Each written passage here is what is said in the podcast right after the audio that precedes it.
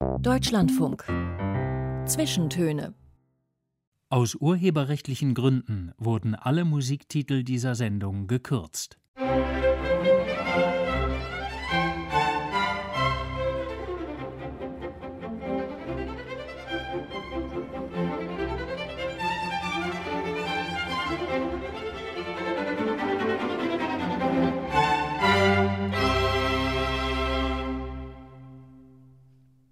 Willkommen zu diesen Zwischentönen zu Musik und Fragen zur Person, die heute an eine Frau aus den USA gehen.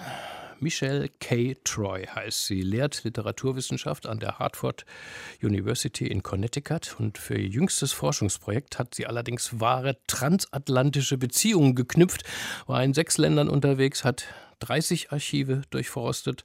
Worum ging es dabei? Um Taschenbücher. Das ist nämlich Michel Treus Spezialgebiet, die Entstehung, die Verbreitung dieser so erfolgreichen Buchform. Und in diesem Fall waren es aber historische englische Paperbacks, die ein deutscher Verlag in den 1930er Jahren herausgebracht hat und dieses dann auf verwegene Art auch während der Nazizeit und des Krieges sogar tat. Michel Treu hat diese Spur aufgenommen. In jahrelanger Recherche ist ein großes Buch entstanden, das es jetzt auch auf Deutsch gibt. Ein Wissenschaftsthriller ersten Ranges ist es geworden und er heißt auch so die Albatross Connection. Deshalb ist Michelle Treu in Deutschland, absolviert eine Booktour und für uns hat sie diesen Stopp bei den Zwischentönen eingelegt, schönerweise. Wir freuen uns sehr darüber. Welcome, Mrs. Treu. Herzlichen Dank für die Einladung, Herr Scholl.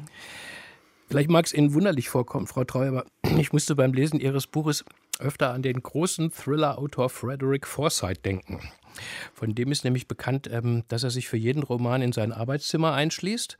Mehrere Wochen braucht er, bis er die Story zusammen hat und dann geht er auf Reisen. Manchmal ist er mehrere Jahre unterwegs, bis er jedes Detail recherchiert hat, also bis zur Teppichfarbe eines bestimmten Hotels in Abu Dhabi oder so.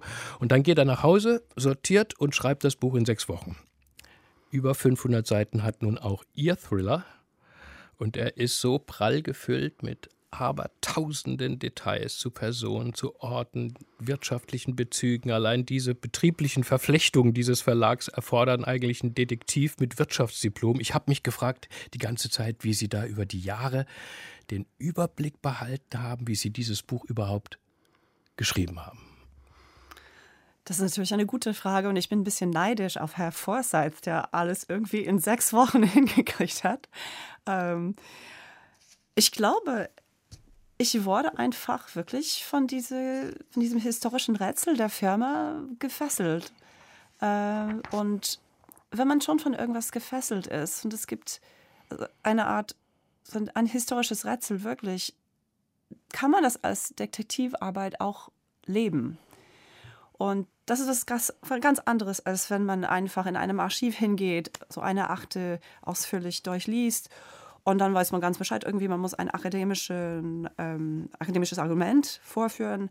Äh, es ist ein ganz anderes Gefühl. Es ist fast, als ob es für mich zu einer Art ähm, Beziehung geworden ist mit dem Buch. Also was ich, wie man eine, eine Person auch besser verstehen will, wollte ich auch dann äh, diese und, und man auch dort bei Beziehungen, man behält die Details, was man von dieser Person ähm, schon weiß, im Kopf. Und ich glaube, es ist ein bisschen so gelaufen, dass ich diese Puzzleteile faszinierend fand und ich wollte sie dann immer weiter zusammenstuckeln.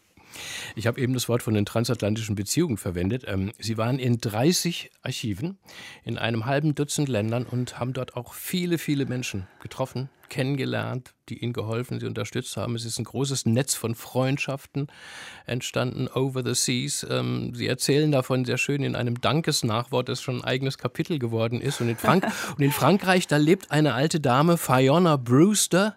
Englisch schöner geht's kaum. Ähm, der einzige Mensch auf der Welt, wie sie schreiben, der sie Darling nennt. Ja. Wer ist denn diese Lady? Fiona Brewster ist die Tochter eigentlich von dem Leiter der Albatross-Firma. Und sie ist ähm, als Kriegeskind praktisch äh, also aufgewachsen, wie so viele von den Kindern von diesen Albatross-Verlagschefs, ähm, mit denen ich auch Beziehungen angeknüpft habe. Fiona ist ein starker Charakter. Sie ist sehr deutlich in ihrer Meinung über die Welt. Äh, sie, sie hatten so eine riesen Lebensfreude. Ähm, das erste Mal, dass ich von ihr erfahren hatte, ähm, was auch allerdings schwierig ist bei Frauen, sie überhaupt zu finden. Also wenn sie sich verheiratet haben, haben sie also ihre Mädchennamen nicht mehr. Und es war ein Glücksfall. Ähm, der, ihre Name wurde mir von Matthias Wegner, auch eine von meinen Albatros-Kindern sozusagen, vermittelt. Und dann hat sie mich plötzlich so warmherzig begrüßt, das konnte ich äh, kaum fassen. Ähm, sie sagte plötzlich, ach, wir haben so viel zu bereden. Sie können aber doch natürlich hierher kommen, wenn Sie wollen. Sie haben mich gleich zu ihr in Frankreich eingeladen. Und also da kocht man zusammen, man trinkt Wein zusammen, man, ähm, sie hat mir Fotos von diesen, von den ähm, Hauptbüro in ein prächtiges Haus, Hauptbüro von, von Albatros in Paris in den 30er Jahren. Wie alt ist sie inzwischen? Sie ist jetzt, sie wird äh, 84 in diesem Jahr und äh, Matthias Wegner wird 85 und ja, also ähm, es gibt auch anderen Albatros kennen, aber davon kann ich später reden, wenn Sie wollen. Über Albatros und die Kinder werden wir äh, ganz viel hören von Ihnen, Michel Treu. Sie haben halb Europa bereist für Ihr Buch und an dieser Stelle möchte und muss ich den Zeitpunkt unseres Treffens mal deutlich machen. Äh, Sie waren auf Ihrer deutschen Lesereise im März. Das heißt, wir unterhalten uns jetzt etliche Wochen vor der Ausstrahlung dieser Sendung. Und als wir uns letztes Jahr verabredet haben, da war noch kein Gedanke dran an die politische und menschliche Katastrophe ähm, durch den russischen Angriff auf die Ukraine. Wir wissen in diesem Moment natürlich nicht, was alles seit Ihrem Besuch geschehen ist oder geschehen sein wird. Aber als Sie eben jetzt Anfang März hier eingetroffen sind, haben Sie da ein anderes Europa erlebt?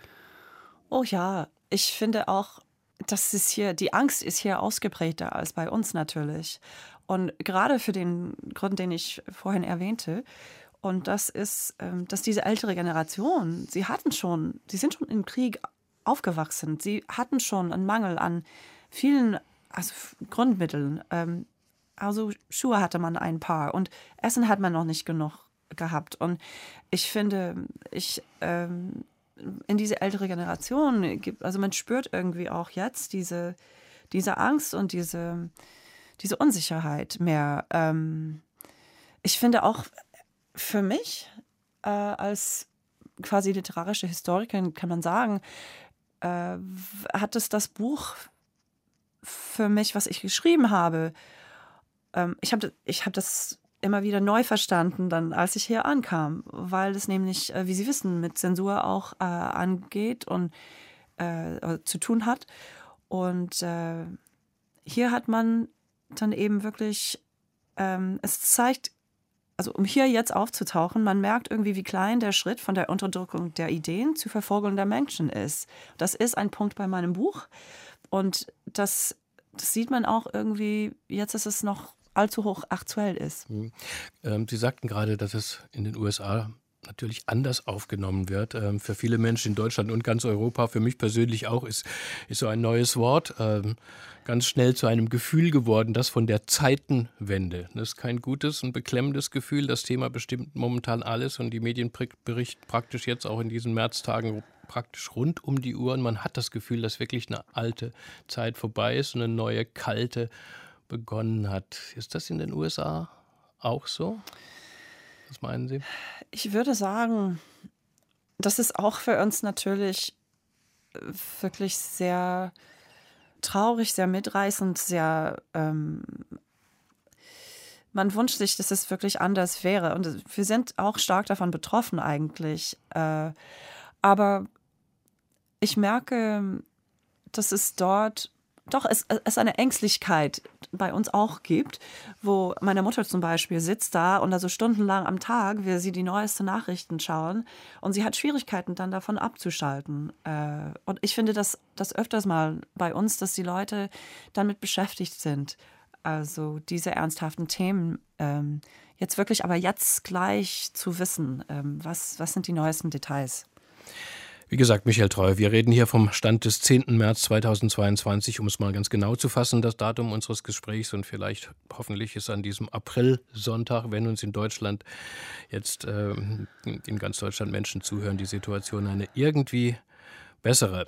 Wir wollen uns jetzt einstimmen auf Ihr Leben, Ihre Arbeit, ähm, Ihre intellektuelle Welt mit Musik und wir beginnen mit klassischem Ragtime von Uday L. Bowman, einem Pianisten aus Texas, wie ich nachgeschlagen habe. 1949 ist er gestorben. Er hat seine Stücke oft einfach nach Straßen von Fort Worth äh, benannt. Ähm, und Sie haben sich die zwölfte gewünscht, den 12th Street Rag, gespielt von Adam Swenson. Das ist ein berühmter Interpret von Vintage Music. Warum möchten Sie das gerne hören? Ja, also das Lied stammt aus meiner Kindheit und ich habe sehr viele fröhliche Gefühle, die damit verbunden sind, weil mein Vater das Lied immer, immer wieder gerne gespielt hat. Und er hat es auch wirklich zum Spiel für uns gemacht. Ähm, ich bin die älteste von drei Geschwistern und wir, das Klavier war damals im Keller und äh, das, es gab einen Pfosten mitten in dem Kellerraum und da fing mein Vater an, zu spielen, das Stück. Und wir sind, also wir haben uns einen breiten Bogen um diesen Pfosten gemacht, wir drei Kinder, und haben, also sind mehr und mehr hintereinander gefahren, um den anderen irgendwie möglichst zu fangen, wenn man konnte. Aber das andere, was schön war, ist, dass mein Vater das Tempo immer wieder geändert hat. Das heißt so, wenn man so da das kann man schneller spielen oder langsamer. Und wir haben uns dann entsprechend bewegt, bis wir dann äh, das ganz, ganz, ganz schnell am Ende machte und dann fielen wir aufeinander in einen Haufen lächeln. Also ich wollte in diesen schwierigen Zeiten irgendwie doch mit etwas ähm, Glückliches anfangen.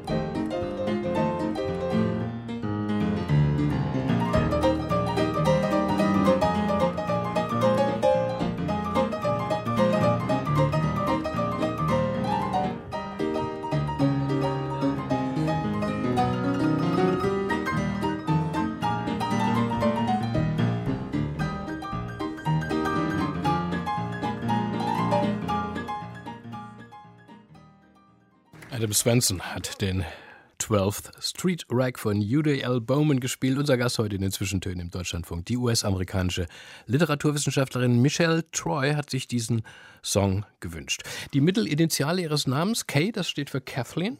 Ja, und als, genau. als Michelle Kathleen Troy sind sie 1967 zur Welt gekommen in Boston als Tochter von Bart Lynch Troy und Virginia Geminiani Troy. Ich sage das so ausführlich, weil diese Namen in meinem deutschen Kopf irgendwie toll klingen. Äh, was war das für eine Familie, was für ein Milieu, in dem Sie aufgewachsen sind? Ja, ähm, also äh, bevor ich diese Frage auch beantworte, will ich ähm, allen höchst empfehlen, dass sie zu Hause das andere, das 12th Street Rag anhören. Und dann kann man sich auch irgendwie aufmuntern, äh, indem man durch die Gegend rennt. Ähm, ja, ich bin in, meine Eltern kommen, stammen aus der Ostküste.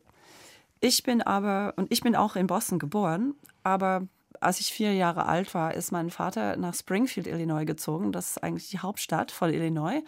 Aber also eine Stadt von 100.000 Menschen, die wirklich von Maisfelder umgegeben wird. Äh, Land of Lincoln, äh, da hat unser, also einer unserer bekanntesten Präsidenten auch seine Zuhause gemacht und seine Karriere aufgebaut und ist dann, dann nach zum großen Weißen Haus hingefahren mit dem Zug. Ähm, mein Milieu ist eben sehr katholisch gewesen äh, in dem Moment. Also die Stadt selber ist sehr ähm, ziemlich republikanisch, obwohl es natürlich ähm, sehr viele Demokraten auch gegeben hat. Und wir haben immer gescherzt zu Hause, und das hatte ich ihm ähm, vorhin angedeutet, dass meine, meine Mutter immer demokratisch wählte und mein Vater äh, republikanisch, also dass sie sich ihre Stimmen gegenseitig aufgehoben hatten. Aber da, das, das erwähne ich, weil es irgendwie zeigt, dass ich auch in einem Haus aufgewachsen bin, die verschiedenen Impulsen hat und auch gegensätzliche Impulsen hatte. Was hatten Ihre Eltern für Berufe? Ja, also mein Vater ist Kardiologe gewesen. Äh, meine Mutter ist als Sozialpädagogin bei Columbia trainiert. Also sie waren beide bei Columbia und haben sich dort kennengelernt. Und ähm, ja, nachdem sie drei Kinder hatte, ist, und mein Vater hatte auch diesen Beruf, wo er wirklich lange Stunden arbeiten musste. Dann hat meine Mutter allmählich ihre Stelle aufgegeben, war eher mit uns zu Hause äh, und hat viel freiwillige Arbeit, also bei der Schule mit, ähm, mit äh, Lesen und also, also weitere Ausbildung von Kindern gemacht. Ähm, was waren Sie denn für ein American Girl in Springfield in den 70ern? Äh, waren Sie eine Sportskanone oder doch schon eine Leseratte?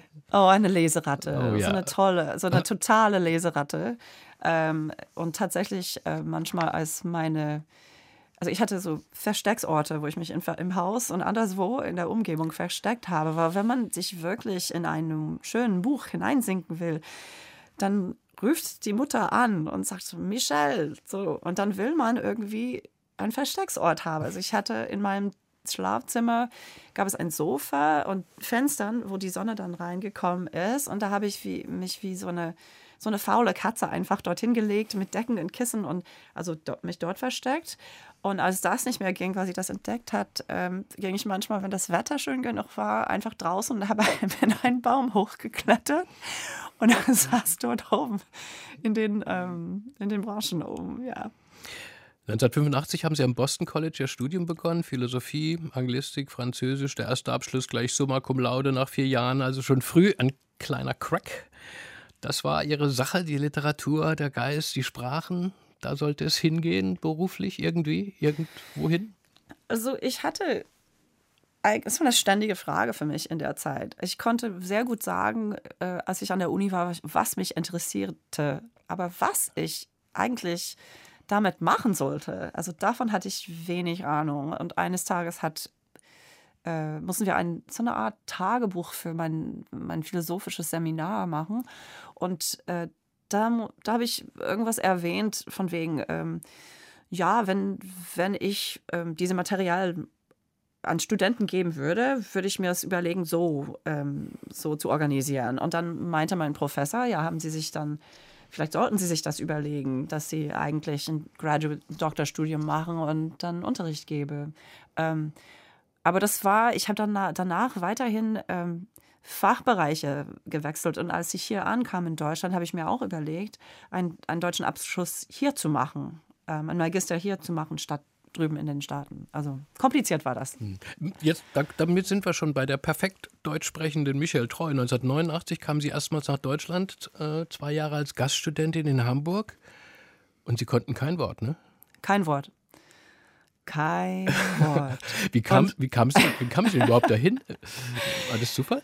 Die, ähm, Sie meinen, wie kam ich nach Deutschland? Mhm. Ja, ähm, ich war eigentlich als Kind totale Frankophil. Ähm, meine, mein Opa, mutterliche Seite, hat bei La Ligne Française gearbeitet, also diese Schiffe, die einfach ähm, das Ozean, das Großozean überquert haben. Und wir hatten dann so eine Riesentapete an der Wand, Frankreich, und da wollte ich unbedingt hin. Und ähm, ja, dann habe ich das tatsächlich gemacht. Ich hatte mein mein Geld aufgespart im Gymnasium. Äh, aber in Frankreich, so wie das Leben uns manchmal Zufall, Zufälle bereitet, äh, war ich beim Centre Pompidou und da habe ich einen deutschen Mann kennengelernt. Und wir haben uns äh, ineinander verliebt. Das ist eine schöne, so romantische, unerwartete kleine Liebesgeschichte. Und ein Jahr später stand ich hier in Hamburg. Äh, nicht hier in Hamburg, Entschuldigung, in Hamburg. Ich war gerade gestern in Hamburg. Äh, und ähm, ja, dann, dann wohnten wir erstmal mit seiner Familie und ich musste irgendwie sehr schnell die Sprache lernen. Sie haben ein, ein, beim Lernen einen Trick angewandt, haben Sie mir verraten, bei diesem Artikel Wirrwarr im Deutschen. Sie haben konsequent jedes Substantiv, jede Flexion mit die ausgestattet, so, so ja. um so reinzukommen. Ja? Und, und, die armen Deutschen, die mir also so geduldig gegenüber waren, also ihre Ohren mussten wirklich äh, das muss, muss ihnen weh, ihren Ohren wehgetan haben, das zu hören. Aber so die Tisch zum Beispiel, also alles war die, die, die. Und einen anderen Trick, äh, da habe ich der, die Mutter meines Freundes war wahrscheinlich am Anfang meine beste Lehrerin, weil sie kein Englisch konnte. Und sie hat einfach so vor sich hingeredet und irgendwie, äh, sie hat mir aber auch erlaubt, sie zu duzen. Aber sie hieß gleichzeitig Frau Brandau für mich. Mhm. Also das, das ist auch. Ja, auch für, schwer, ne? Ja. Für mich war das einfach selbstverständlich. Ich konnte nicht alles auf einmal lernen. Mhm. Ich habe jeden Tag irgendwie ähm, viel, ich habe gelesen, ich habe eine Grammatik im ersten Monat heruntergeschluckt. Äh, ich habe auch natürlich Fehler gemacht. Also einmal, als ich äh, im Café allein war, wollte ich, das kann ich mich noch daran erinnern, ich habe von den, von den ähm, Kellnerinnen äh, heiße Eis mit heißen Kirchen äh, bestellt. Und sie schaute mich so komisch an und also Kirchen sollte es natürlich sein, gewesen sein, aber ähm, ja, es war schon eine sehr schöne Zeit auch. Und, und, also und das war ja äh, 1989, ja? Also da genau. sind Sie ja in eine epochale Zeit reingekommen in Deutschland. Wie war das denn? Ja, das, das ähm, im Nachhinein kann ich mein Glück eigentlich dort kaum glauben, weil es dadurch natürlich abenteuerlicher geworden ist. Also diese neue Sprache zu lernen, das, diese neue Kultur ist schon so ein Riesenabenteuer für mich gewesen. Ähm, das Interessante an Ihrer Frage ist, dass ich natürlich viel umgefragt habe, weil was will eine Amerikanerin, die gerade angekommen ist, von Deutschland in der Zeit wissen? Man will wissen, also wird diese Mauer noch dort bleiben? Und ähm, alle haben gesagt, ja, ja, kommt nicht runter. Also, dass äh, die Mauer bleibt, auf jeden Ein Fall. Ein halbes Jahr später war. Ja, also sechs Monate auf. später ging das Ding auf.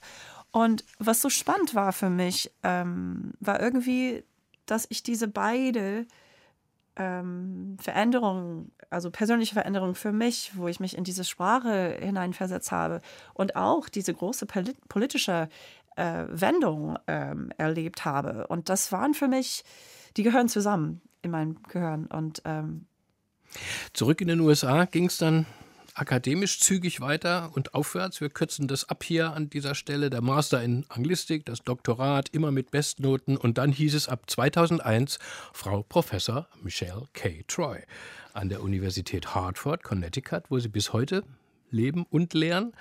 Wann fiel Ihnen denn die Taschenbücher so besonders auf, auch als eine besondere Buchform, als ein besonderer Forschungsgegenstand auf? Ja, ähm, das war, also wegen meiner Liebe für Sprachen und Kultur hatte ich mich schon jahrelang damit beschäftigt, die Frage zu recherchieren, wie bekannte, also die bekannteste modernistische Autoren aus England und Amerika in Frankreich und Deutschland angekommen waren. Ähm, das hatte ich schon jahrelang gemacht.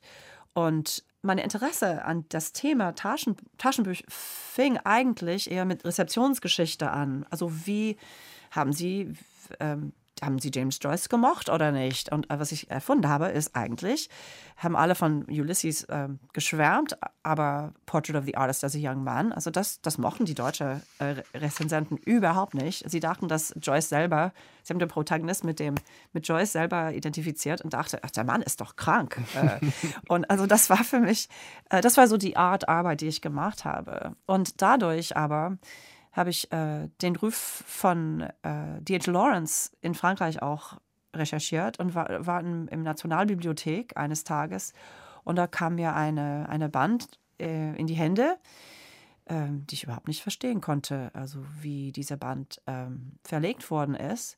Und äh, das hieß Albatross Book of Short Stories. Und ich hatte nie von Albatross gehört.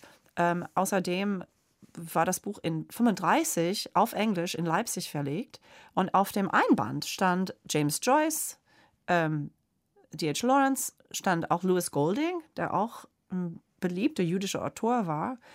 Und mir war so blitzartig schnell ähm, bewusst, also dass ich gegenüber ein historisches Rätsel stand. Und ja, das hat, das waren alle Taschenbücher. Und wie sich dieses Interesse dann entwickelt hat bis zur Albatross Connection eben. Davon hören wir im zweiten Teil der Zwischentöne. Bis zu den Nachrichten erfüllen wir Ihren nächsten Musikwunsch. Jetzt Tom Waits mit dem Song Alice. Was hat es damit auf sich? Sagen Sie uns ein kurzes Wort dazu, äh, Mrs. Troy, damit wir noch schön viel Tom Waits hören können. Natürlich. Ähm, also Tom Waits, das Lied gehört zum Alice, was bei der Thalia Theater in Hamburg zwischen, glaube ich, 92 und 94 äh, aufgeführt wurde. Und ich war in 94 wieder hier zum Besuch und bin einfach dahin. Und ich fand das wirklich ähm, mindblowing, äh, weil das Ding auf zwei Sprachen, also Deutsch und Englisch gleichzeitig fortgeführt worden ist. Also Teile Deutsch, Teil Englisch. Und die Lieder waren auch ähm, eine, so ein, so ein wichtiges, wichtiger Teil dieser Erfahrung, alles, das, die Geschichte alles wieder zu erzählen.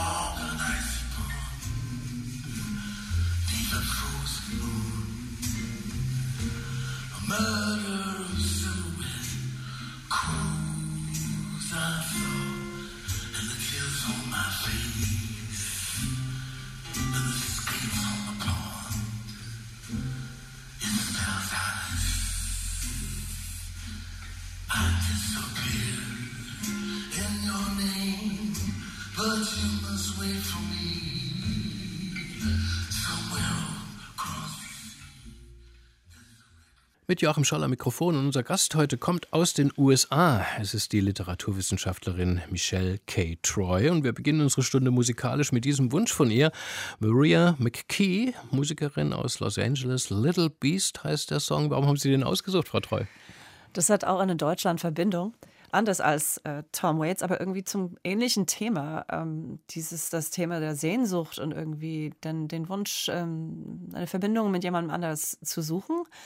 Ähm, und irgendwie ähm, das Gefühl der, der, des Verlusts, wenn man das irgendwie nicht haben kann, was man, was man sucht. Und, ähm, es gibt manchmal so, eine, so ein schönes Leid auch dabei, wenn man natürlich nach jemandem sehnt. Und, ähm, aber Maria McKee ist eine Sängerin, das, das hat eine Hamburg-Verbindung eigentlich, als ich 89 ähm, bis 91 hier war, ähm, habe ich sie ausgewählt. Sie kam, ähm, hab das, hab, hat live, so ein lives Konzert gemacht und sie sang ein Lied und das hieß I've forgotten what it was in you that put the need in me. Und plötzlich wusste ich irgendwie, ich musste mich von meinem Freund trennen.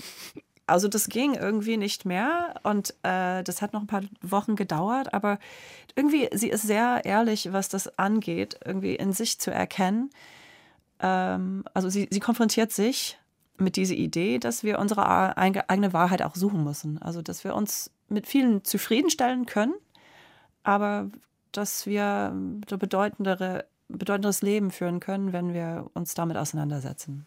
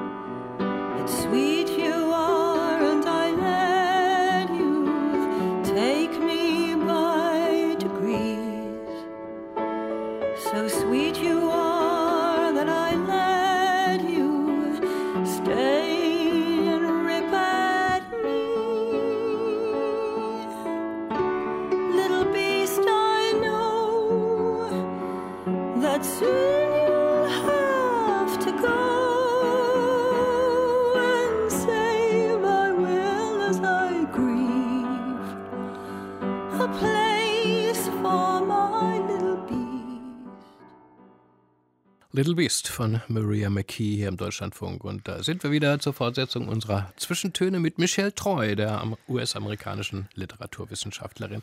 Wir waren vorhin bei diesem speziellen Forschungsinteresse von Ihnen. Buchformen, die Verbreitung von Büchern, Publikationen, der Vertrieb, äh, Handel. Sie haben schon erzählt, wie Sie begonnen haben, ähm, die Rezeption, die Aufnahme von angloamerikanischer Literatur in Europa zu erforschen und so eigentlich auf das Thema gekommen sind die großen Modernisten haben sie genannt, James Joyce, Virginia Woolf, D.H. Lawrence. Hat es also damals schon eine Rolle gespielt, wie die Bücher aussahen, also wie sie gedruckt waren, was sie gekostet haben?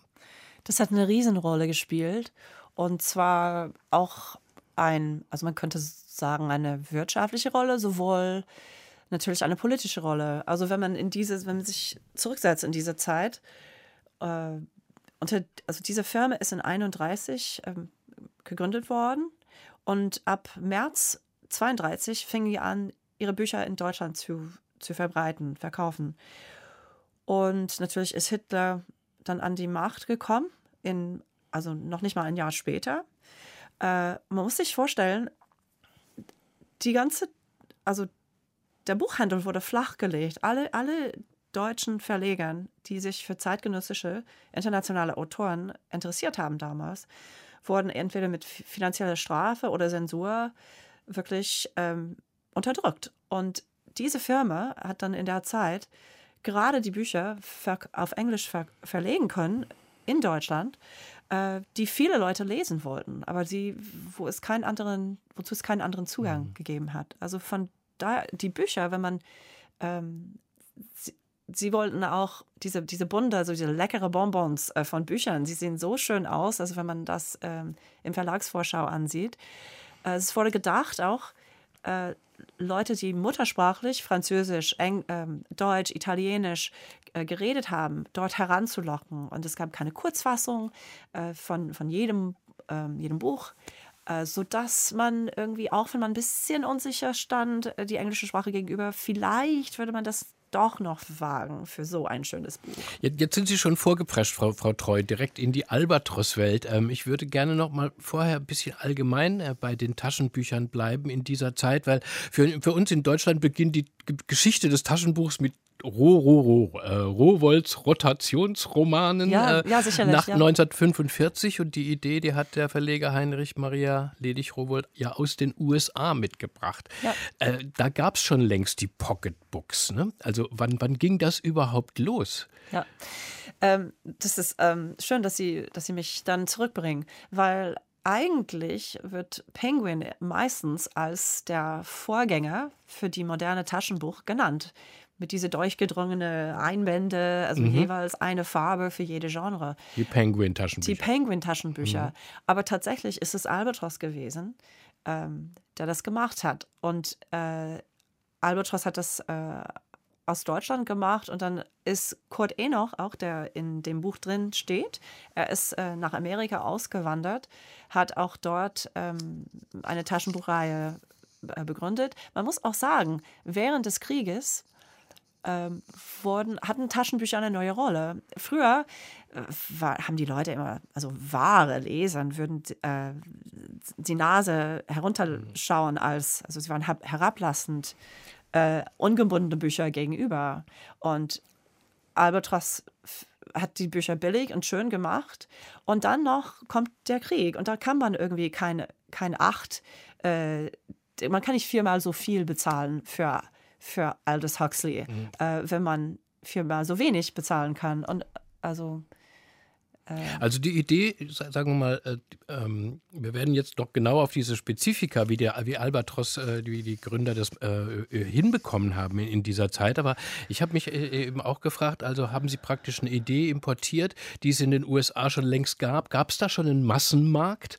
Aber natürlich gab es da so von Low and High wahrscheinlich, ne? also eine Shakespeare-Ausgabe wohl nicht als Taschenbuch, sondern vielleicht einfach nur Krimis oder Unterhaltungsromane? War das so stark getrennt?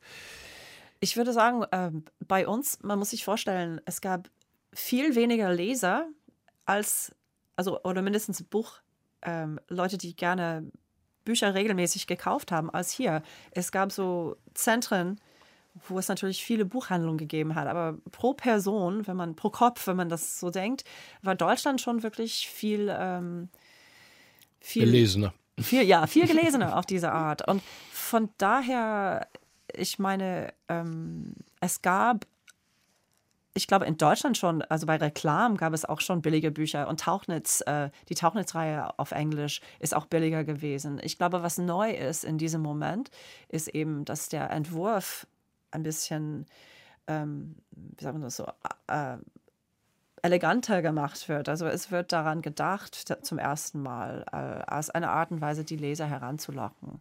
Aber ähm, in, zu diesen, um Kurt Enoch, zu, zu Ihrer Frage, wollte unbedingt die Einbände wirklich sehr mitreißend machen, sehr spannend. Ähm, nach dem Zweiten Weltkrieg, um amerikanische Leser besser heranzulocken. Er wollte nicht mehr von diesen einfachen Einbänden. Also man hatte so Hollywood-Szenen von so Frauen und Männer immer so romantisch beschäftigt. Äh, ja. Kurt Enoch, auf den Namen kommen wir äh, äh, später auch noch.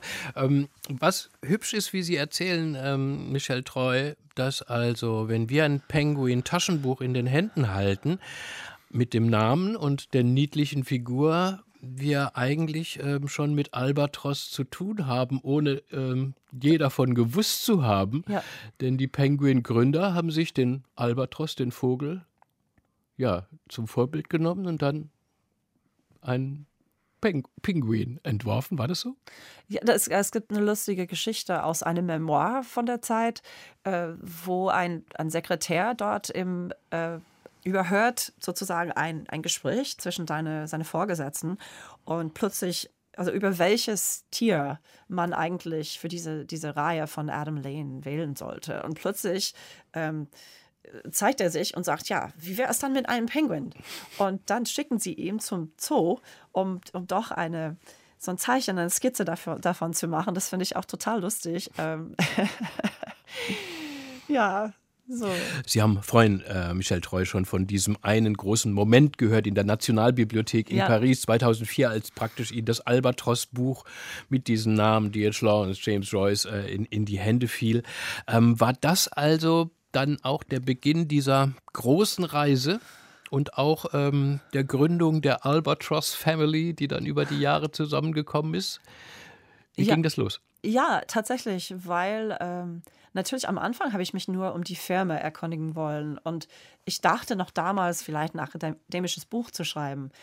Aber je mehr ich von diesen Persönlichkeiten ähm, gelernt habe, dachte ich, also das sind drei Männern, die ähm, alle Deutschgeborene, die diese Englisch-Taschenbuchreihe irgendwie in die Welt gebracht haben, mitten in eine Wirtschaftskrise und äh, beim, beim, äh, bei der, der Steigerung vom, vom Nationalsozialismus, das ist überhaupt nicht denkbar irgendwie, wenn man, also das mussten, das waren schon drei wirklich herausragende Männer, die risikobereit waren. Äh, und ich glaube, das war irgendwie das Ding. Also das war von diesen Persönlichkeiten fasziniert zu werden, auch zum Teil geärgert. Also ich habe mir gedacht mal, ja, wenn ich, es gab eine, wenn ich dort gewesen wäre, so äh, als Frau im Büro, äh, hätten sie mich, also wären sie mich bestimmt auf die Nerven gegangen. Also weil sie so anmaßend waren, auch zum Teil, diese drei Männer. Und aber innovativ und, äh, und so. Aber so, so habe ich mich dann entschieden, zu versuchen, die Kinder von diesen drei Glücksritter äh, nach, äh, also zu finden. Und äh, das fing schon, das, das, war schon spannend. Äh, und jedes Mal, dass ich ankam, das Spannende war auch, dass diese Kinder so wenig von der Firma wussten. Sie wurden alle auseinander, also wegen des Krieges auch damals vertrieben. Ähm, also das, ja, das, das hat mich dann auf diese Reise gebracht. So, und damit sind wir bei dieser spannenden Albatros Connection und den drei Glücksrittern, wie es im äh, Untertitel heißt, drei Glücksritter und das dritte äh, Reich. Jetzt wollen wir natürlich alles wissen, aber erst noch Classic Rock von Queen. Don't, don't, Stop Me Now. Das ist auch, auch einer meiner absoluten Lieblingssongs dieser, dieser Wahnsinnsband. Was liegt Ihnen denn daran so besonders, Frau Treu? Naja, Queen ist für mich äh, mit zwei verschiedenen Zeitetappen in meinem Leben verbunden. Einmal diese Zeit, ähm, äh, diese Übergangsphase in Deutschland, als die Mauer fiel, und einmal ähm, in, also ich fange schon damit an, ähm, dass, dass es diese diesen Aufbruchsstimmung wirklich äh, von, von meinem Alter in der Zeit. Also wenn man, wenn man irgendwie sich äh, auf dem Weg zum Ballhaus Standau äh, begibt und äh, man bleibt bis 4 Uhr morgens und man, man nimmt dann das, die U-Bahn zurück ähm, und wenn man irgendwie durch die, also wir sind auch auf vielen Startbummel gegangen, irgendwie diese, dieses, diese Musik von den 80ern und das ist hier 70er, späten 70er, aber das war, hatte schon eine Energie. Ähm, also man hatte hier auch so ähm, U2 oder Cure, The Cure auch hier hineinversetzen können. Äh, aber Queen hat, also Freddie Mercury, äh, hat auch diese geile Stimme und er, ist wirklich äh, da will man einfach tanzen. Und ähm, meine Kinder haben das tatsächlich gemacht. Und das ist so die zweite Verbindung, ähm, dass ich ein, in 2019, 2020 ein Fulbright-Jahr in Berlin verbracht habe. Und meine Kinder sind mitgekommen. Sie konnten auch kein Wort Deutsch, als sie ankamen, sind voll von dieser Sprache begeistert geworden und die, von der Kultur. Und das ist so eine, eine, ein Lied, wo man einfach in der Küche zusammen tanzen muss. Tonight I'm gonna have myself time I feel alive.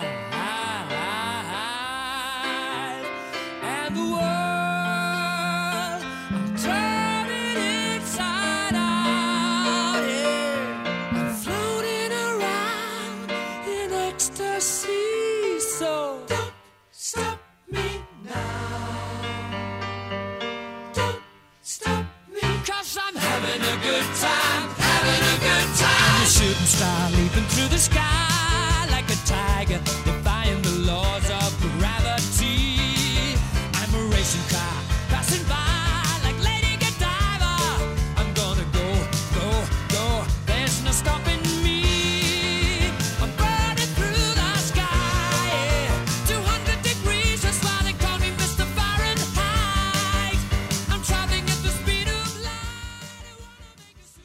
Sie haben die Zwischentöne im Deutschlandfunk eingeschaltet. Und wir haben Queen gespielt, auf Wunsch von Michelle Treu, der Literaturwissenschaftlerin aus den USA. Sie ist unser Gast und wir haben beide schwer mitgewippt und geschakt eben bei diesem, bei diesem klasse Song.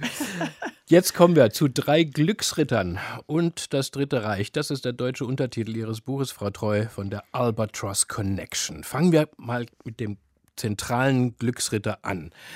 Er hat einen großen tollen Namen auch. Von der Tochter, die Darling zu Ihnen darf, äh, sagen darf, haben wir schon gehört. Er heißt selbst John Holroyd-Rees, Brite. Eins seiner Büros äh, ist mal von einem Zeitgenossen als das eines Edelmanns des 19. Jahrhunderts mit dem Geschmack des 18. Jahrhunderts beschrieben worden. Wer war denn dieser Mann? Was für ein Typ? Was für ein Charakter? Also er war ein hocheloquenter Hochstapler auf einer Ebene, ähm, der wirklich äh, Leuten in mehreren Sprachen äh, davon überzeugen konnten, das zu tun, was er eben wollte. Äh, und das heißt auch irgendwie Geld äh, dabei zu tragen bei sein, diese neue, neue Firma. Ähm, er ist eigentlich, und das gehört zu der äh, zu der Überraschung bei ihm. Er ist eigentlich auch deutsch geboren, trotz dieses sehr britisch klingenden Namen.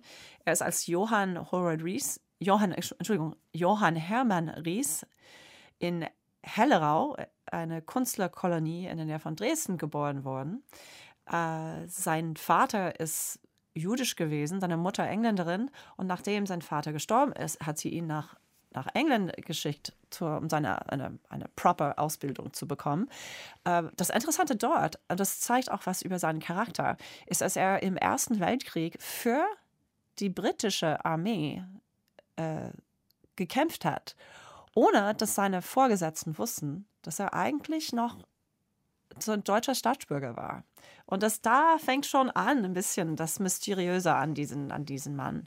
Äh, er war sehr schlau und äh, hat auch vermutlich, äh, und da gibt es manche Beweise dafür, irgendwelche Verbindungen zu den Pro Propagandaeinrichten in, in England oder Geheimdienst. Mhm. Die zwei anderen Glücksritter sind Deutsche. Den einen haben Sie schon genannt, den Kurt Enoch. Wer war der dritte? Max Christian Wegner. Und Max Christian Wegner ist ähm, kam aus der, also der Kippenberg-Familie. Seine Mutter ist Kippenberg gewesen. Also ähm, die Inselverlag so lang geleitet haben. Und er wollte schon immer Verleger sein. Äh, er war davon begeistert. Er ist aber ein Sturkopf gewesen. Äh, er hat Krach mit, mit seinen Vorgesetzten, sowohl bei Insel und später bei Tauchnitz, als er dort gearbeitet hat. Und dann hat er eigentlich die ganze so Wirtschaftsgeheimnisse von Tauchnitz ähm, mit sich gebracht zu Albatross, zu John Holroyd Rees, nachdem Tauchnitz ihn gekündigt hat, weil er bestimmte Regeln äh, äh, gebrochen hat und die, die Tauchnitz-Tradition sozusagen beleidigt hatte. Äh, und der ist wirklich, äh, also silberquick als, ähm, als Mensch und er konnte alles gut organisieren. Ähm, er war eher, also wenn man ihn mit Howard Rees vergleicht, Howard Rees wollte immer viel Geld ausgeben, wollte, dass alles, das Büro prächtig aussieht, äh, dass man ein gutes Ansehen immer so vorgibt. Und Wegner, ja, hat sich also hat, hat die Literatur, die moderne Literatur geliebt, wollte aber auch auf diesen Finanzen achten. Also wollte, dass die Firma eigentlich. Er war ein wahrer Verleger in diesem. Und wer der dritte, dieser Kurt Enoch? Kurt Enoch ist in Hamburg gewesen und der die Familie, das, er, er entstammte eine jüdische Familie und sie hatten ein, so eine Familienfirma schon eine Generation äh, hinter ihm und dann äh, ist er Leiter von diesen Firma gewesen. Er ist so ein, er ist so fleißiger, ähm, zäh, äh, auch innovativ. Also zum Beispiel in den 20er Jahren unter Inf Inflation äh, hat es sich nicht gelohnt, Bücher eigentlich zu verlegen. Also alles, die Rohstoffe waren zu teuer. Und dann erzählt er, wie er dann äh, sich nachts in, die, in, den Zug gesetzt hat äh, nach Berlin und anderen Städten, um dort möglichst viele Bücher aufzukaufen. Und das, ich glaube, dass diese kleine Anekdote zeigt irgendwas von ihm. Er er schaut immer auf die neuen Möglichkeiten an. Wenn eine, eine Einschränkung äh, wenn irgendwas ihn einschränkt, dann schaut er, ah, was kann ich dann anders machen. Und die drei, die kommen jetzt also zusammen, um englischsprachige Bücher in Deutschland zu vertreiben. Wir sind es natürlich längst gewohnt, in den Buchhandlungen Bücher aus dem angloamerikanischen Raum äh, liegen zu sehen. Mir war überhaupt nicht klar, dass schon in den 30er, 1930er Jahren das ein richtig großer Markt äh, für, äh, in Deutschland für englischsprachige Titel war. Gemeinhin denkt man ja, so viele Menschen waren es damals gar nicht, die Englisch sprechen, geschweige denn lesen konnten. Ja, also das Interessante auch an die Geschichte ist, dass äh, in der NS-Zeit Hitlers Deutschland eigentlich ein Drittel von diesem Markt von Albatros war. Äh, das ist erstaunlich, wenn man sich das denkt. Ähm, aber das fing schon, also sie haben schon recht, dass es nicht so üblich war, wie, wie es heute äh, also ist, mindestens in den 20er Jahren. Aber schon seit dem Ersten Weltkrieg gab es eine wachsende Interesse und, und Neugier über angloamerikanische Kultur und angloamerikanische Literatur. In den 20ern sieht man schon, also viele Firmen in Frankreich und Deutschland ähm, verlegen Übersetzungen plötzlich. Und dann äh, aber mit äh, mit Al und Tauchnitz hatte diese englischsprachige Bücher, aber eher so die Klassiker. Und Albatross hat dann aber die modernsten Bücher für wirklich sehr billig dann äh, verlegt und, und, und vertrieben. Und das ist, das ist ein spannender Moment, weil sie das natürlich in der NS-Zeit auch machen. Mhm. Meine, sie haben auch äh, sozusagen den Buchmarkt in dieser Zeit äh, recherchiert, also ähm, schreiben, dass Krimis aus England zum Beispiel riesenpopulär waren. Also Edgar Wallace und Agatha Christie ja. hat sich in Massen verkauft. Äh, ja. Ne, ich meine, wir haben die Filme aus den 60ern noch gesehen, so Edgar Wallace-Filme.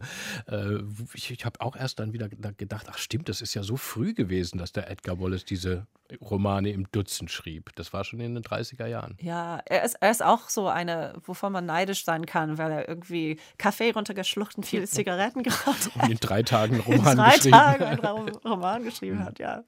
Aber jetzt äh, äh, äh kommen wir äh, wirklich zu, den, zu dieser spannenden Zeit. Ähm, eben, Sie schreiben, ein großer Markt im Vorkriegs-Nazi-Deutschland. Das ist es auch geblieben. England war ja noch kein Feind in dem Sinne, mhm. aber das ändert sich natürlich schlagartig mit äh, 1939. Jetzt war England der Gegner und jetzt ging ein, ja, ein Katz- und Maus-Spiel los mit diesem Verlag um die Frage zunächst, ist Albatros ein englischer oder ein deutscher Verlag?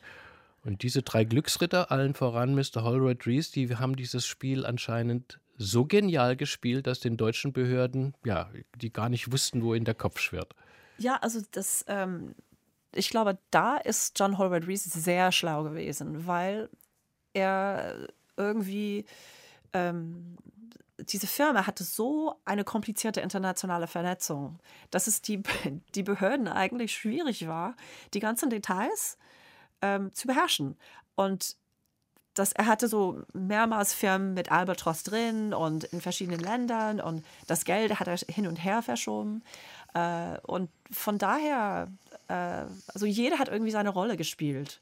Ähm, und eine spannende Sache ist natürlich, äh, also was, was erstaunlich ist, ist, dass Kurt Enoch als jüdischer Verleger noch in 36 sichtbar war und hat noch seine Arbeit weiterhin getan. Das wollten die Behörden natürlich nicht.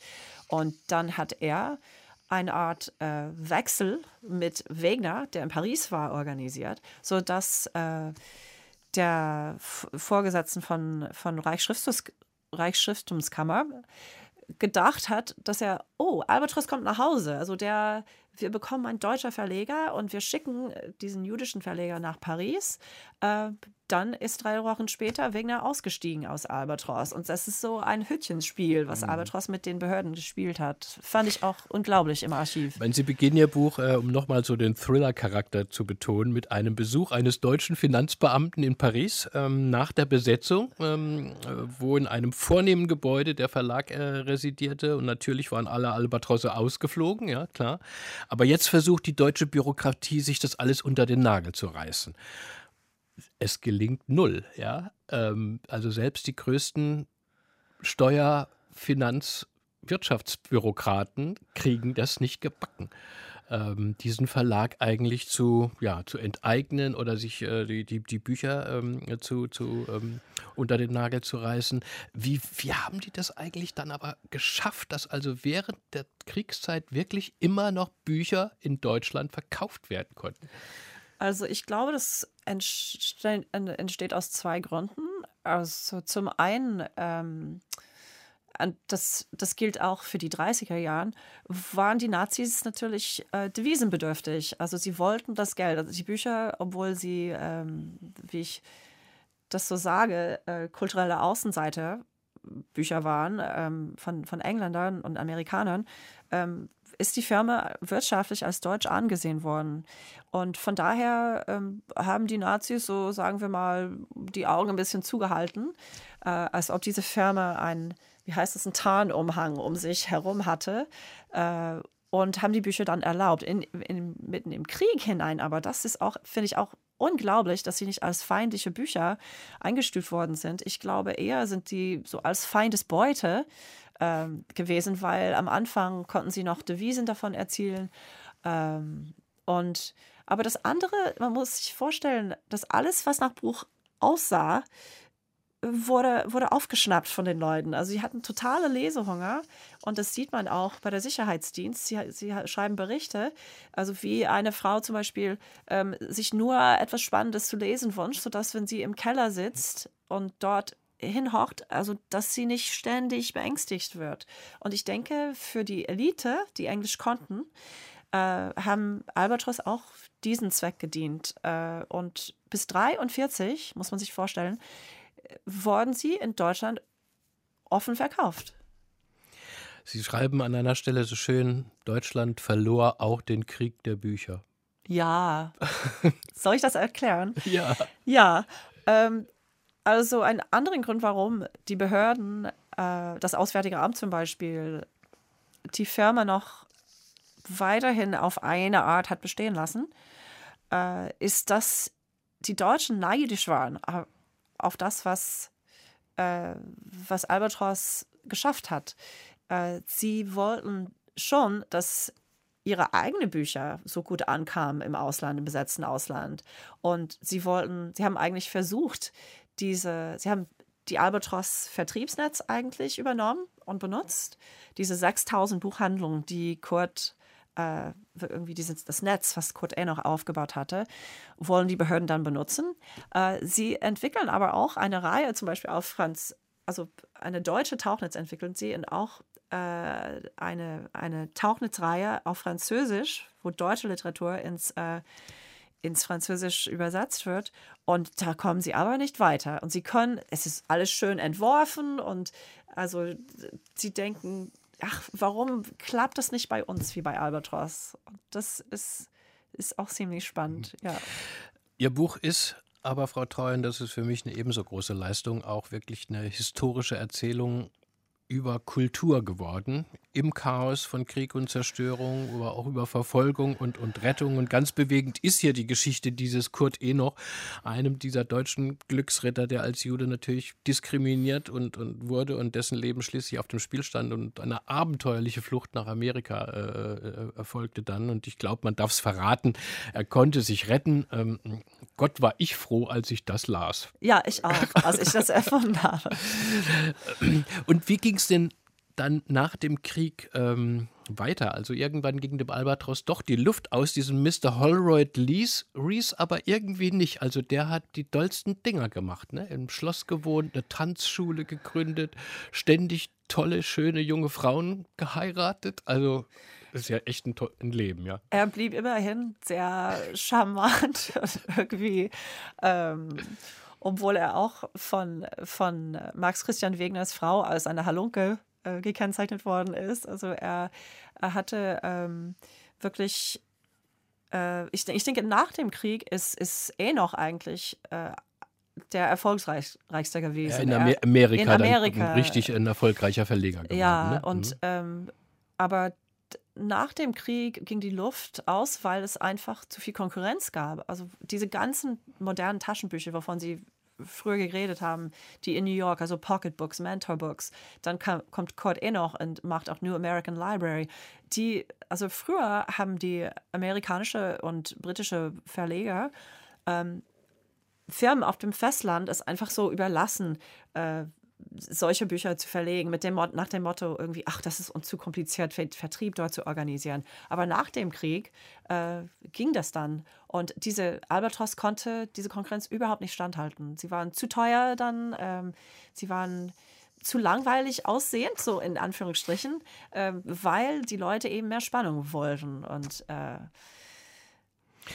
Frau Treu, was beim Lesen, wie gesagt, es ist lissig wie ein Thriller und zwischendrin ist es wie ein Wirtschaftskrimi. Und ähm, gerade so diese ganzen betriebswirtschaftlichen, fiskalischen Verflechtungen und Konstruktionen und Winkelzüge und Schachzüge, äh, da schwirrt einem wirklich der Kopf beim, beim Lesen schon. Und sie haben sich da so reingegraben, beschreiben auch diesen Prozess selbst wie ein Roman. Gott, oh Gott, was lese ich denn hier? Ne? Was, was, ich verstehe überhaupt nichts. Gab es da nicht Momente, wo sie selbst da dachten, äh, also nee, das, ist, das wächst mir über den Kopf. Ich, ich Blick überhaupt nicht mehr durch? Es, es, gäb, es, es hat so mehrere solche Momente gegeben. Und ich kann mich noch daran erinnern, wo ich da mit so Aktenmaterialien am, am, am Tisch im Wohnraum saß und irgendwie dachte, oh weh, oh weh. Also von Devisen, also von irgendwie Genehmigungen und Anordnungen und das alles und diese, diese verschiedenen Verfahren. Und also ich kannte mich über, ich bin eine Geisteswissenschaftlerin, ich kann mich überhaupt nicht mit der Wirtschaft aus. Und ich musste dann wirklich ähm, musste mich mit dem Reichskommissar für feindliches Vermögen zum Beispiel bekannt machen. Ich musste mich mit diesem ganzen Devisenmangel bekannt machen und Wirtschaftskrise und das alles.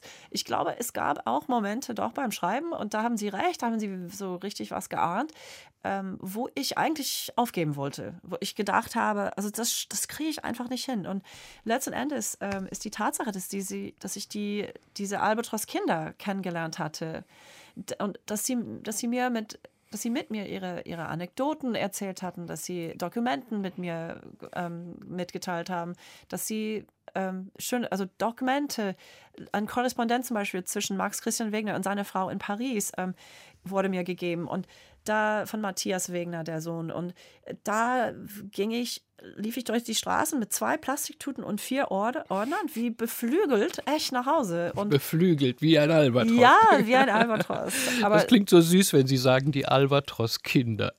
Ja, ich weiß nicht, wie ich das ansonsten bezeichnen Nein, das ist ganz, man hat nur sofort so ein Bild von kleinen Albatrossen ja. äh, äh, vor Augen. Aber das in die Albatros-Family, da schreiben Sie auch äh, so schön, also mehr noch als alles andere war es ein Gefühl der Demut und Bewunderung, ähm, ja, auf jeden äh, Fall. das ich aus meinem langen Verweilen in der Welt von Albatros mitgenommen habe. Und das bleibt ja auch die Albatros äh, Family, die Sie wahrscheinlich jetzt auch wieder sehen. Hören wir wieder Musik, Michel Treu. Wir müssen ja, ein bisschen gut. auf die Uhr schauen. Jetzt eine Sängerin aus den Niederlanden. Ähm, kannte ich nicht. Evje de Wisse heißt sie und ihr Lied Stan. Was sagen Sie uns denn zu diesem ja. Wunsch? Also ähm, ich wurde nur in 2016 oder so mit ihr ähm, bekannt. Ich war nochmal auf ein habe einen neuen Zweig irgendwie äh, gesucht äh, in der Forschung und äh, wollte die Beziehung zwischen Albatros und seine, seine Nachkriegspartner äh, Seithoff in, in den Niederlanden nachforschen. Und dort wollte ich unbedingt für meine Familie niederländische Musik zurückbringen oder niederländische T-Shirts. Und da konnte ich nichts finden. Und ich bin wirklich verzweifelt. Alles, vieles ist auf Englisch. Äh, und ich bin dann zu einem Musikladen gekommen und habe gesagt, ach komm, kommen Sie, also es muss doch irgendwas geben. Und dann hat der Mann mir F.F. de Visser äh, empfohlen und meinte, ja, also wir verstehen ihre, ihre, ihre Worten auch irgendwie nicht. Äh, die, die Lieder sind irgendwie ziemlich ähm, ziemlich ähm, verzweifelnd und also man konnte das mehrmals andeuten in verschiedenen Arten und Weisen. Ja, das Lied hier aber hat mit, würde ich sagen, mit Verbindung zu tun. Also mit Verbindung zwischen Menschen bin ich offensichtlich auch bei meinem Titel die Albatross Connection beschäftigt. Ähm, aber das ist ein schönes Lied, so eine Art, äh, wo die Frau, also die Sängerin, äh, merkt, dass sie es nicht schafft, bei jemandem anzukommen, aber bei denen sie wirklich doch ankommen will und dass die Kommunikation auseinandergefallen ist. Und äh, sie sucht ihn noch, diesen diesen Geliebten irgendwie, aber äh, muss auch zugeben, dass irgendwas dort nicht, nicht geht, dass die Sätze beginnen und enden, aber keine Bedeutung daraus.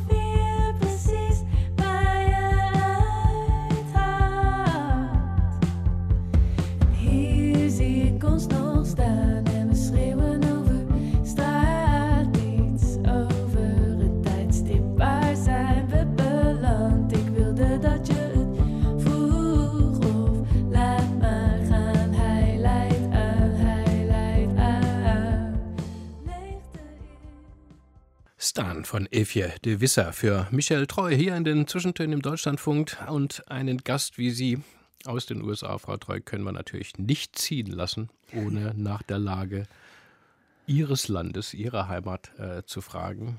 Im November 2020 habe ich allein mit meiner Frau Corona-Isolation eine Flasche Champagner geköpft, als feststand, dass Donald Trump nicht mehr Präsident ist habe ich auch ist, bei mir gemacht. Haben Sie auch gemacht. Und zwei Monate später saßen wir und Sie wahrscheinlich auch fassungslos vor dem Fernseher und sahen den Sturm auf das Kapitol. Und ja, seither macht sich schon wieder so ein Gefühl der Beklemmung äh, äh, breit, dass diese Entwicklung eines, ja, wie soll man das nennen, beinharten und radikalen Konservatismus weiter und weiter geht und vielleicht wieder, ja, in einem Triumph endet, vielleicht nicht mit einem Donald Trump, aber vielleicht einem anderen. Was denkt eine Amer amerikanische Demokratin wie Sie? Ja, ähm, das ist natürlich so äh, disturbing, also äh, wie das bei uns sich entwickelt hat. Und wir waren alle fassungslos, auch am 6. Januar. Ähm, so etwas kann man sich nicht vorstellen. Also, dass er auch diesen, diesen Wahl hat, also nicht akzeptiert hat und die Leute wieder immer. Ähm, bis, bis heute, ne? Bis heute bis gestohlene heute Wahl. Noch, ja. Mhm, gestohlene mhm. Wahl ist die Rede, gestohlene Wahl ja. ist die Rede. Und ich habe ähm, viel, also ich habe bei meinen Freunden auch ein bisschen herumgefragt, bevor ich hierher gekommen bin, äh, weil die Deutschen diese Frage eben auch stellen wollen. Und ich finde, also das gerade jetzt, ähm, ich würde sagen, von diesen kleinen äh, Gruppen, so the, the Proud Boys oder the Oath Keepers, also sie können alleine nicht richtig so groß was antun. Also das, das, das Ding bei uns ist, Trump kann wahrscheinlich keine, ähm, wie heißt das, äh, Volksbestimmung, Volksabstimmung, Entschuldigung, äh, gewinnen an sich. Er hat auch die Volksabstimmung vorher nicht gewonnen. Das Problem bei uns ist Electoral College und wie das dann äh, funktioniert. Und es, es ist, es macht mich Angst. Es macht vielen Angst bei uns, dass die Republikaner auch zum Beispiel bei, in verschiedenen Bundesländern versuchen, die Stimmungs-, also die Gesetze um die Stimmungsrecht herum. Dass die Abstimmung nicht mehr, nicht, mehr so, nicht mehr so einfach ist und Minderheiten dann auch äh, zum, ja. zum, Teil ausgeschlossen werden ich, oder, oder es ihnen schwerer gemacht wird zu wählen. Ja? ja, mhm. ganz genau. Also zum Beispiel, man kann sagen, also in Georgia haben sie eine, eine sehr erfolgreiche Bewegung gemacht, Souls to the Polls. Also äh, und das, äh, sie haben viele Leute, also sind, sind dann ähm, viele Afroamerikanische, waren kamen in die Kirche Sonntag und konnten dann nachher im, im Bus steigen und dann zu den Polls hinfahren, um, um dort zu wählen. Und äh, das, also in manchen Ländern, äh, Bundesländern ist es jetzt so, dass die Republikaner versuchen, diese, gerade diese Art von, von Ereignis äh, zu oder Gelegenheit oder Möglichkeit einzustemmen.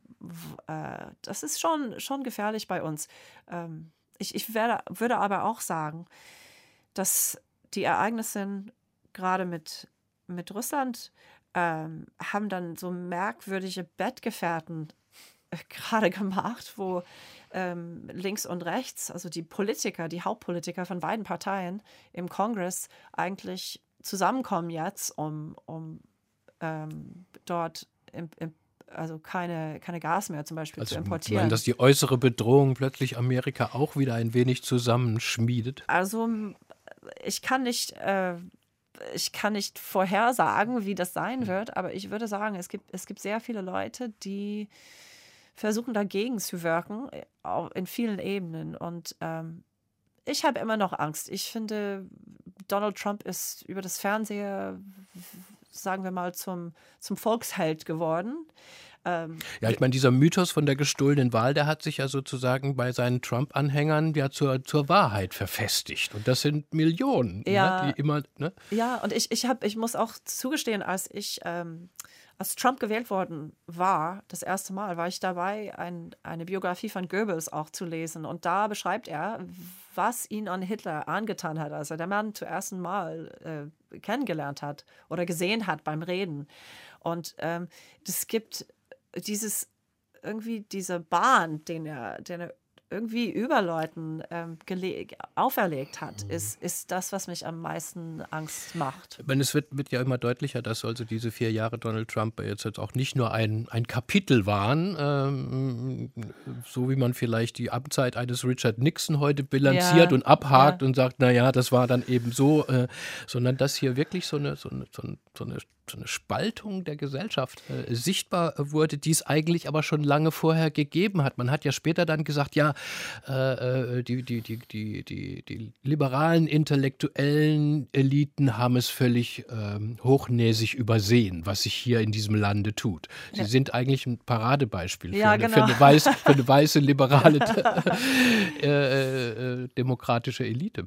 Also diese Spaltung gab es gab es weniger früher, glaube ich, weil dieser, die Arbeiter, also die klassische so Arbeiter, White Collar oder Blue Collar Workers, ähm, wurden, haben normalerweise demokratisch gewählt. Aber Sie haben recht dann, äh, im Laufe der Zeit hat Trump irgendwie dieses Gefühl bei Ihnen aufgeweckt, diese Elite in Ihrem Partei machen sich keine Gedanken über sich, über Sie. Und ja, die, die große Ironie ist, ist natürlich, dass Trump, äh, der dort, mit seinen Milliarden sitzt, also er, er macht sich auch keine Sorgen um den kleinen Mann sozusagen. Das war ja immer so Aber frappierend hier in Europa, dass man immer dachte, äh, er tut so, als ob er irgendwie für die kleinen äh, äh Leute äh, ja. und steckt eigentlich seinen reichen Milliardärsfreunden eigentlich äh, äh, genau. alle Steuergeschenke zu. Das muss man doch auch in Amerika als, als Arbeiter schnallen, dass das, dass das nicht mein Freund ist. Aber ja. ihr tickt da, glaube ich, anders, ja? Für euch ich sind glaub, reiche Leute, glaube ich, von vornherein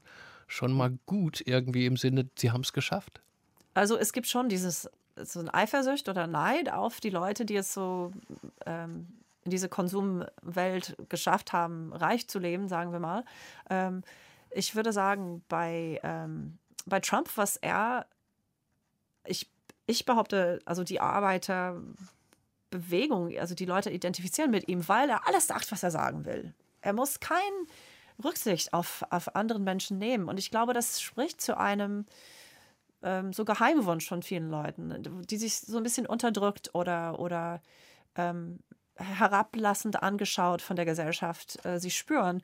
Und dann, also dann kommt dieser Typ an und sagt, ihr könnt sagen, was ihr wollt, ganz genau, egal was. Und ähm, ich würde auch sagen, übrigens, das ist sehr spannend bei uns gerade, weil ähm, es wären mehrere äh, Prozesse, also jetzt äh, gegen ihn vorbereitet, ähm, so, für Betrug in New York. Und also mal sehen, was daraus wird. Das würde auch helfen.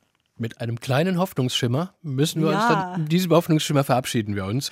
Michel Treu, ich danke Ihnen ganz herzlich für Ihren Besuch und dieses Gespräch. Haben Sie noch eine schöne Zeit, trotz allem, derzeit in Europa. Herzlichen Dank. Und wir schließen die Stunde mit Ihrem letzten Musikwunsch. Drei junge Frauen hören wir noch, drei Schwestern aus Kalifornien. Ähm, Daniela, Alana und Esty Hyam, das ist auch der Bandname. Sagen Sie ganz kurz, sonst verpassen wir es noch, wie Sie auf dieses Lied und ja, Summer Girl und die Band kommen. Also wie bei vielen schönen Musik ist es Zufall, äh, aber ich wollte mit irgendwas enden, was eben etwas optimistisch drauf war und äh, ja, in seinem Leben muss man immer so das Optimistische und Pessimistische nebeneinander haben. Wunderbar. Und das waren die Zwischentöne für heute. Am Mikrofon war Joachim Scholl. Schönen Dank fürs Zuhören. Schalten Sie auf jeden Fall wieder nächste Woche ein, wenn meine Kollegin Tanja Runo den Puppenspieler Nikolaus Habjan begrüßt. Alle unsere Sendungen können Sie auch immer im Netz nachhören. Nicht vergessen unter www.deutschlandfunk oder in unserer DLF Audiothek. Wir wünschen noch einen schönen Tag, eine hoffentlich angenehme Woche. Bis bald.